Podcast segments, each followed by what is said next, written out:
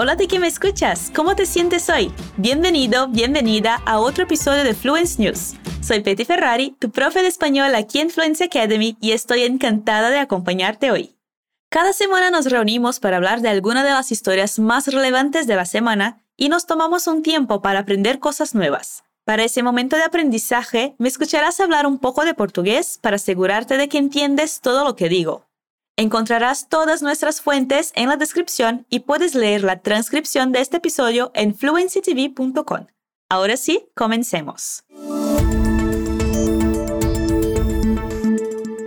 La semana pasada hablamos de la COP26 y de los cambios que algunos países querían introducir en los informes. Pues bien, la cumbre tuvo lugar este pasado fin de semana y hay algunos puntos de los que vale la pena hablar. Antes de la cumbre de Glasgow, tuvo lugar en Roma una reunión entre los líderes de las 20 mayores economías del mundo, G20. Aprobaron un impuesto mínimo mundial destinado a impedir que las grandes empresas oculten sus beneficios en paraísos fiscales y acordaron hacer llegar más vacunas COVID a las naciones más pobres.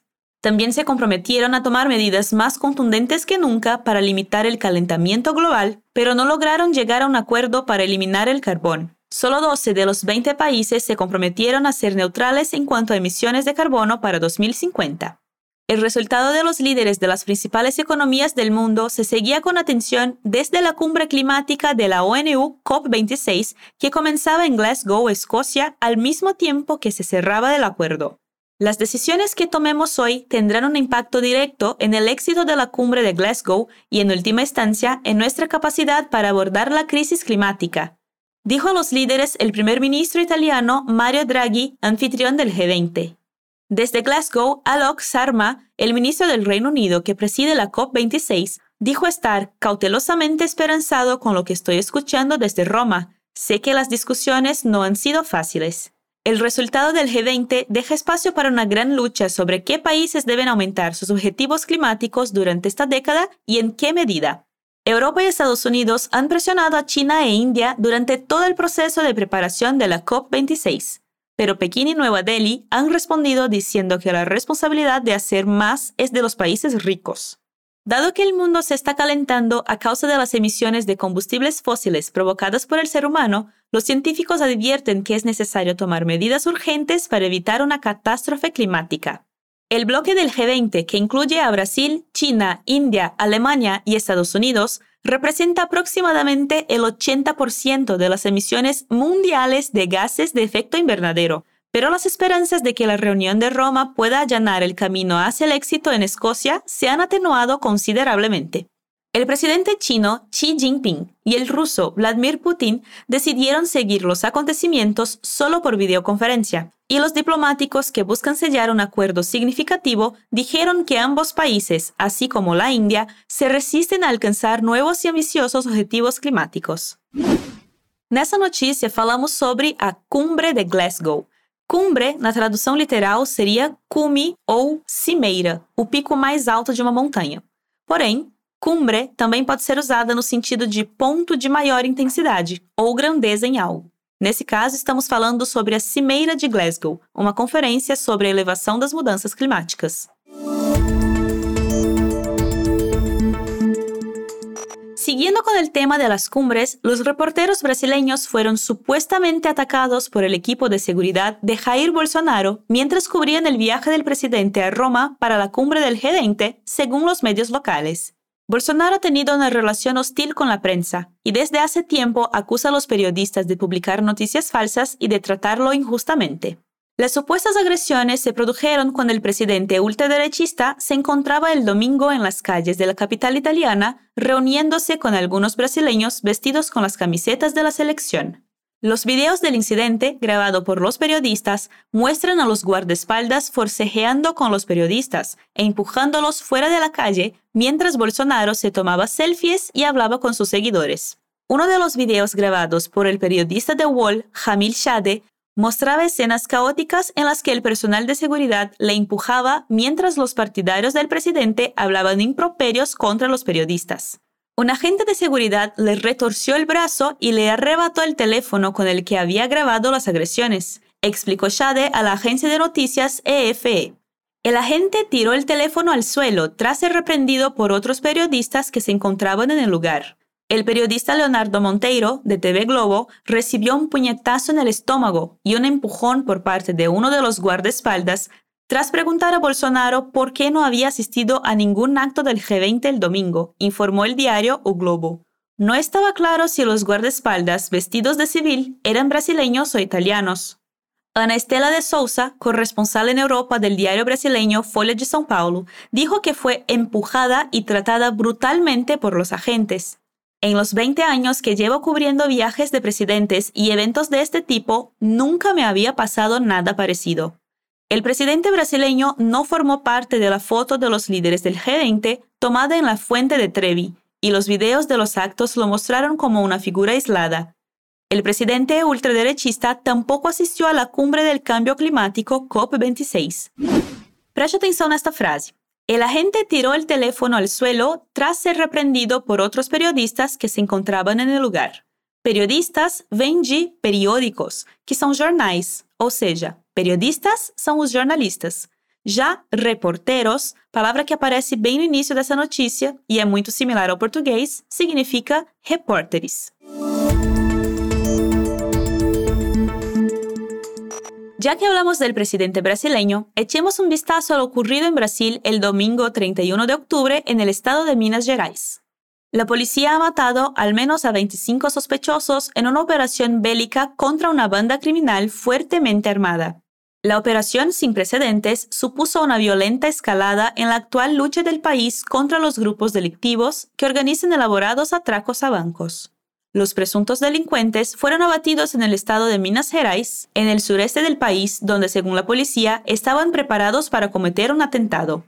Esta operación pasará a la historia, declaró a la radio local el secretario de Seguridad del estado de Minas Gerais, Rogerio Greco. La policía dijo que el grupo, que se había refugiado en dos lugares de Virginia, abrió fuego contra ellos poco después de su llegada el domingo por la mañana.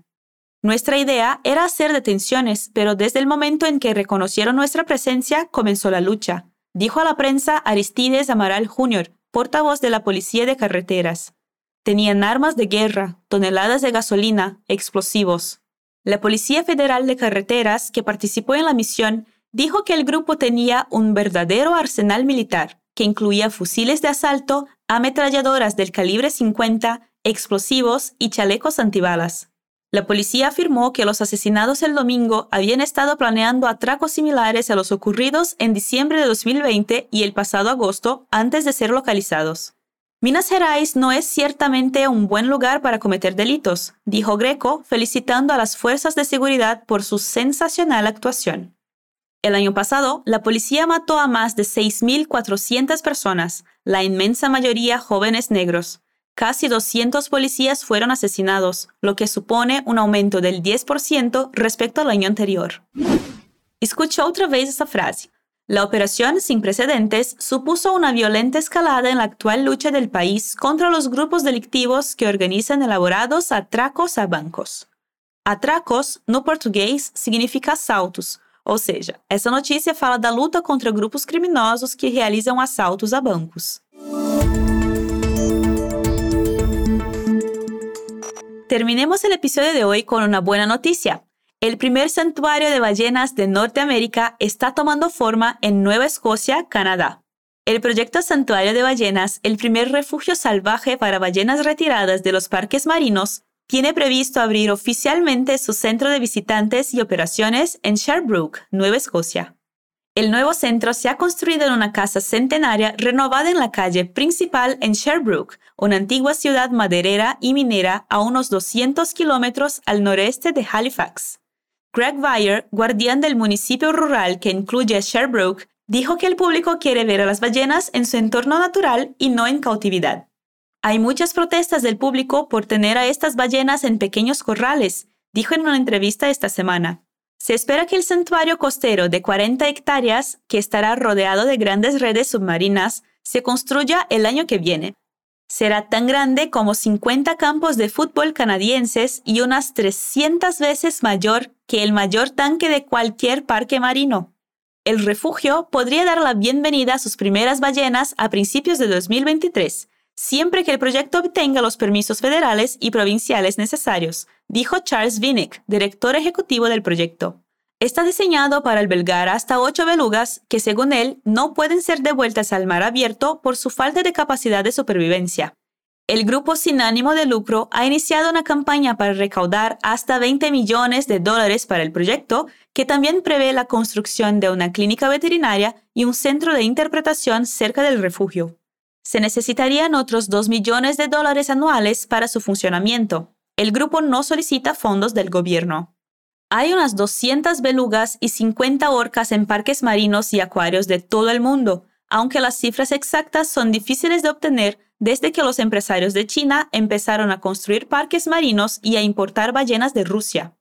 El Parque Marineland de las Cataratas del Niágara, Ontario, tiene unas 40 belugas y la única orca cautiva de Canadá, Kiska. La actitud del público hacia el mantenimiento en cautividad de estos animales tan inteligentes y socialmente complejos ha cambiado a medida que los investigadores han ido conociendo mejor su vida. El primer santuario de ballenas del mundo abrió en el sur de Islandia en 2019. El Sea Life Trust tiene dos belugas de China, la pequeña gris y la pequeña blanca.